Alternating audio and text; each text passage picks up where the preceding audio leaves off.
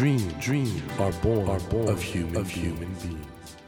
Human beings, human beings grow, grow with, dreams, with dreams.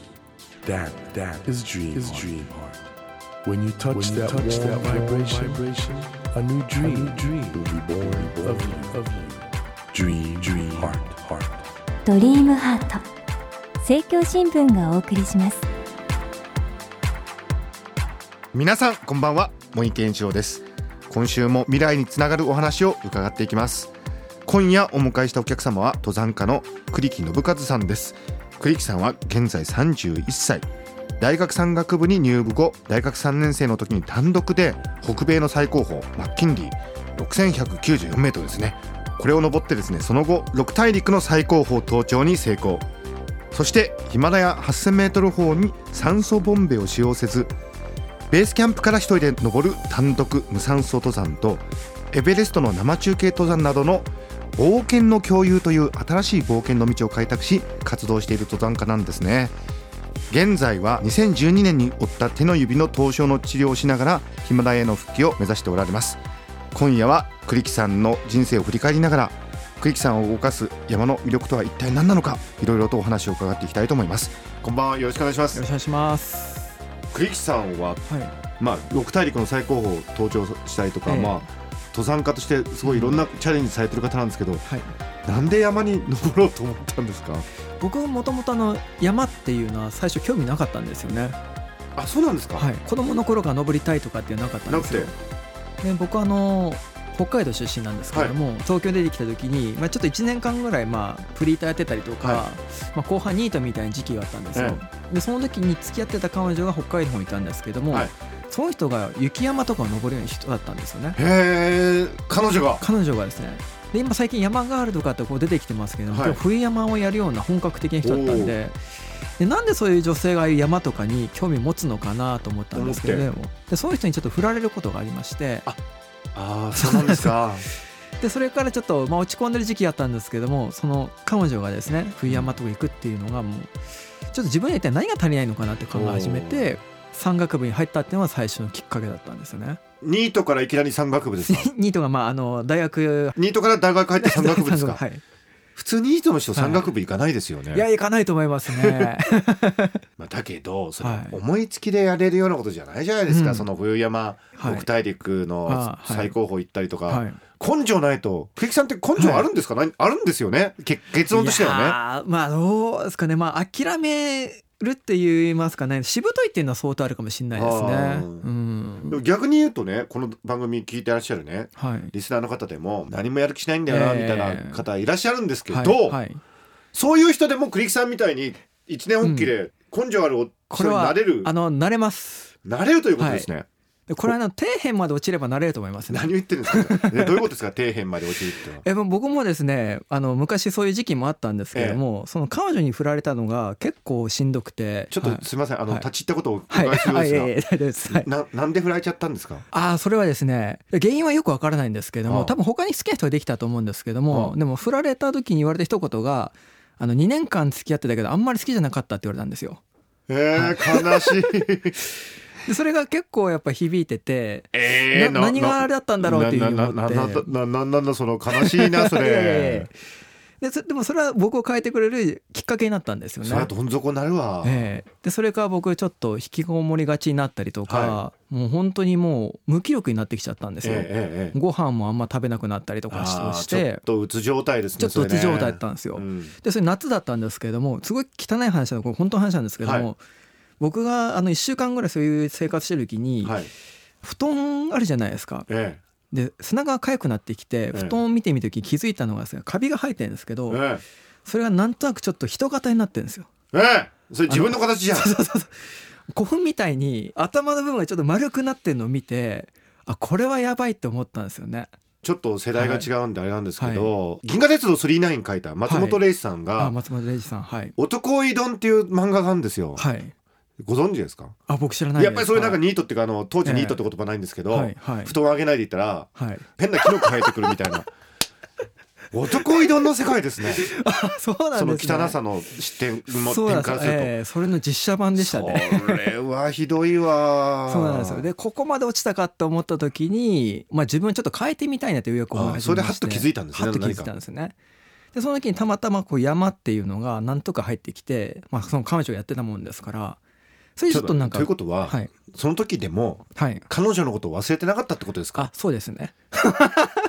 えでちょっと先走るようですけど、はい。その後彼女を再会とかしたんですか？あその後はね過去5年間その彼女の誕生日にメールしたことあったんですけど、はい。あの帰ってこなかったんで会ってないですね。はい。ラジオ聞いてますか？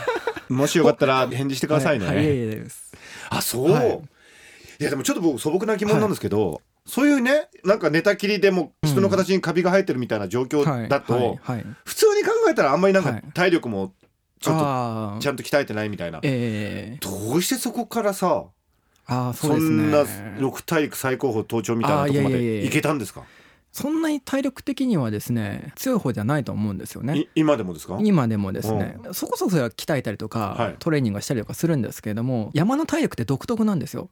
ジムで鍛えている筋肉とかまた違うんですよね、はあ。精神的体力って言うんですけれども、は例えばああいう冬山とかで、はい。こう壁みたいなところで無理くりそのテントを張って、あはい。こう斜めっててもちょっとでも寝れるようなところあればもうなんて素敵なとこなんだっていうふうに思って寝れる そういう体力なんですよ。独特の、ね斜めのところにテント張ってそこで寝るんですか、はい、はい。そういう時もあるんですよねでも普通に考えたらあんま寝れないとかあるじゃないですかもう。っていうか滑り落ちそうだな。なんか嫌だな。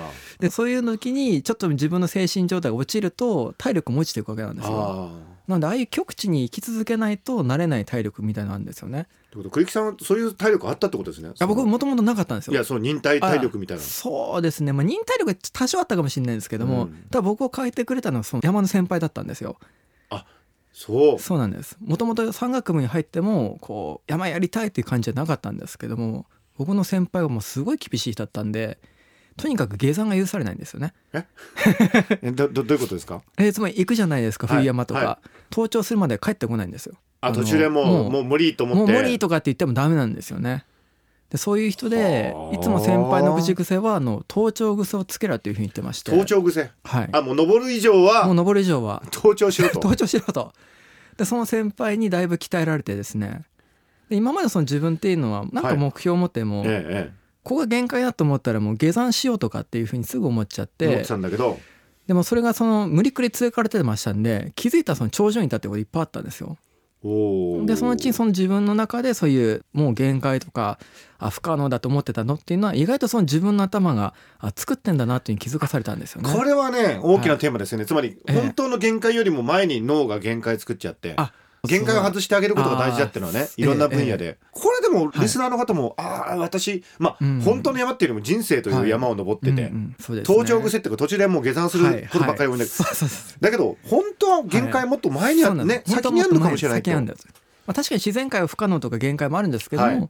そう達する前に意外と自分でやめてんだなっていうのに気づかされてもうそこから山っていう世界はすごい世界だなと思いまして、なるほど。あのーはい酸素ボンベを使用せずベースキャンプから一人で登る単独無酸素登山ってこれやっぱりはい、かなり大変だと思うんですけどこういうスタイルがお好きなんですか？こういうこだわってる？そうですね。これはこだわりでありますね。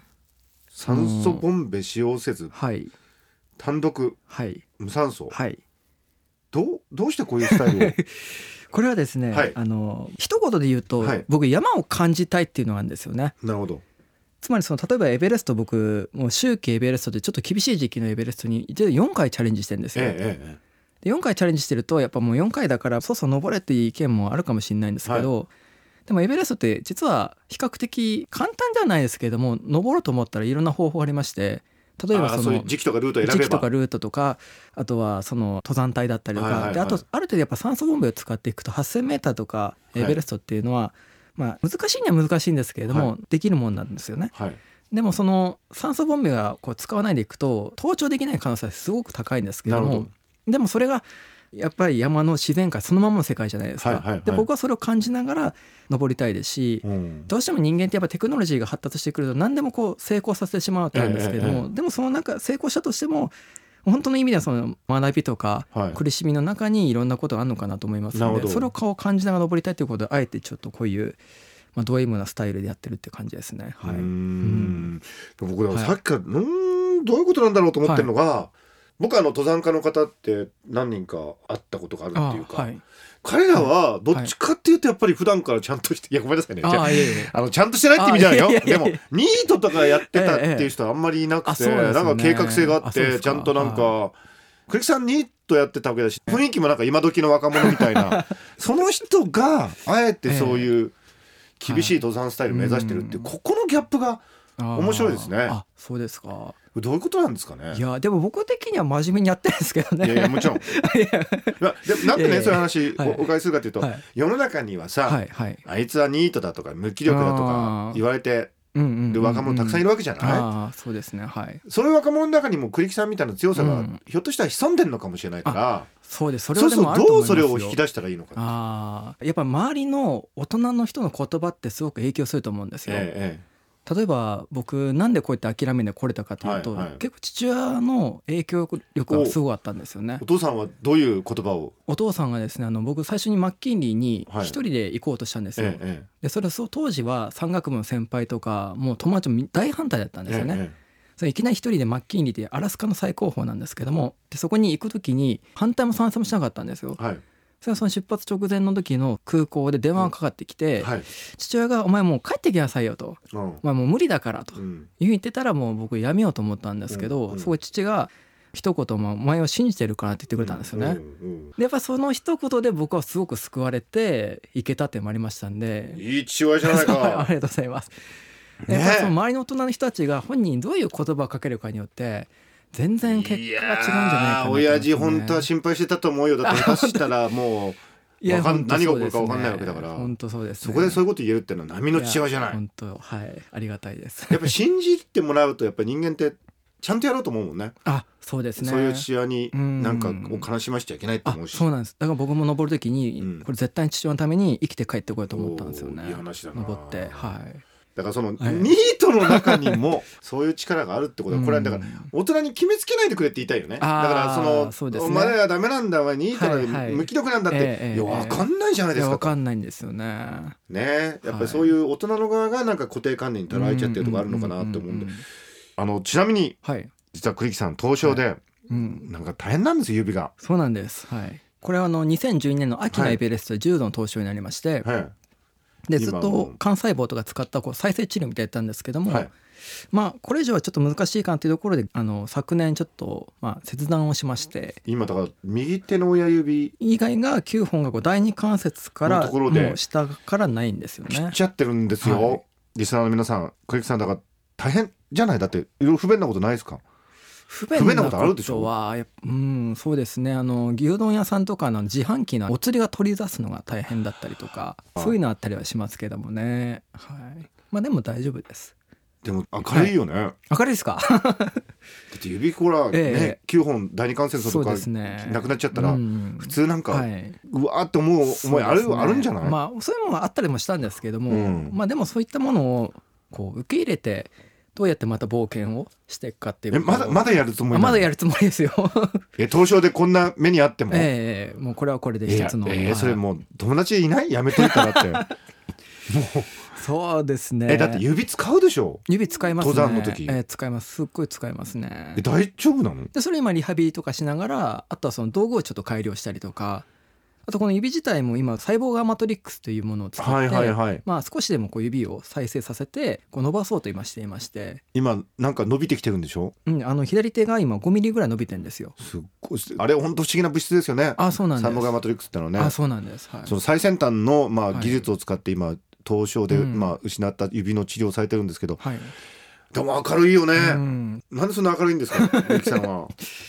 まあ、やっぱりこれ登山もそうなんですけども、うん苦しいからこそ喜びがあったりとかだと思うんですよね。えやっぱり楽しいこととか喜びのを出すためにどうしたらいいかというとやっぱこう苦しいことがあった時にそれの分がこう山の頂上について一気にその分がこう喜びになるわけなんえですよ。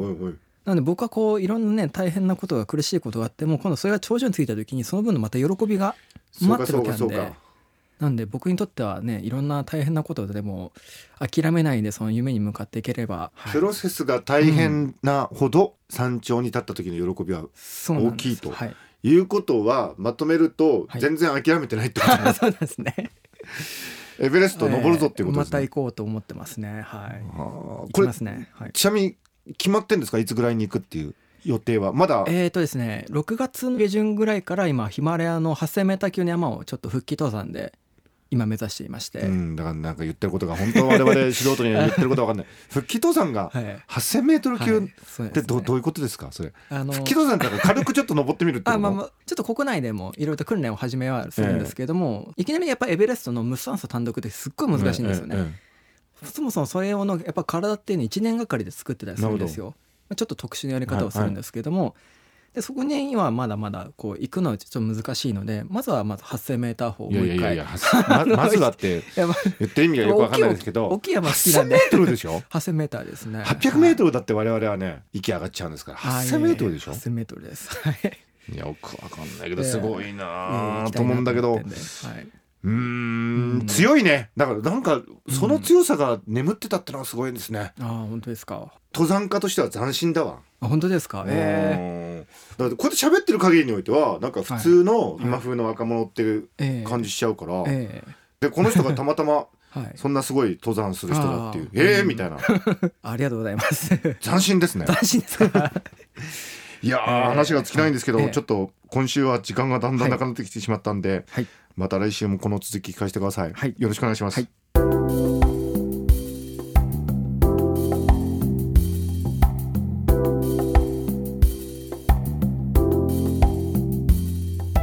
Dream, dreams can't be seen, can't be seen with the naked, eye. naked eye. But we sure can, live, our live our dreams. Dream, dream heart is in you, is in you, and it will make, it will make a brand, a brand new, new you, you. Dream, dream heart. ドリームハート今夜お迎えしたお客様は登山家の栗木信勝さんでした。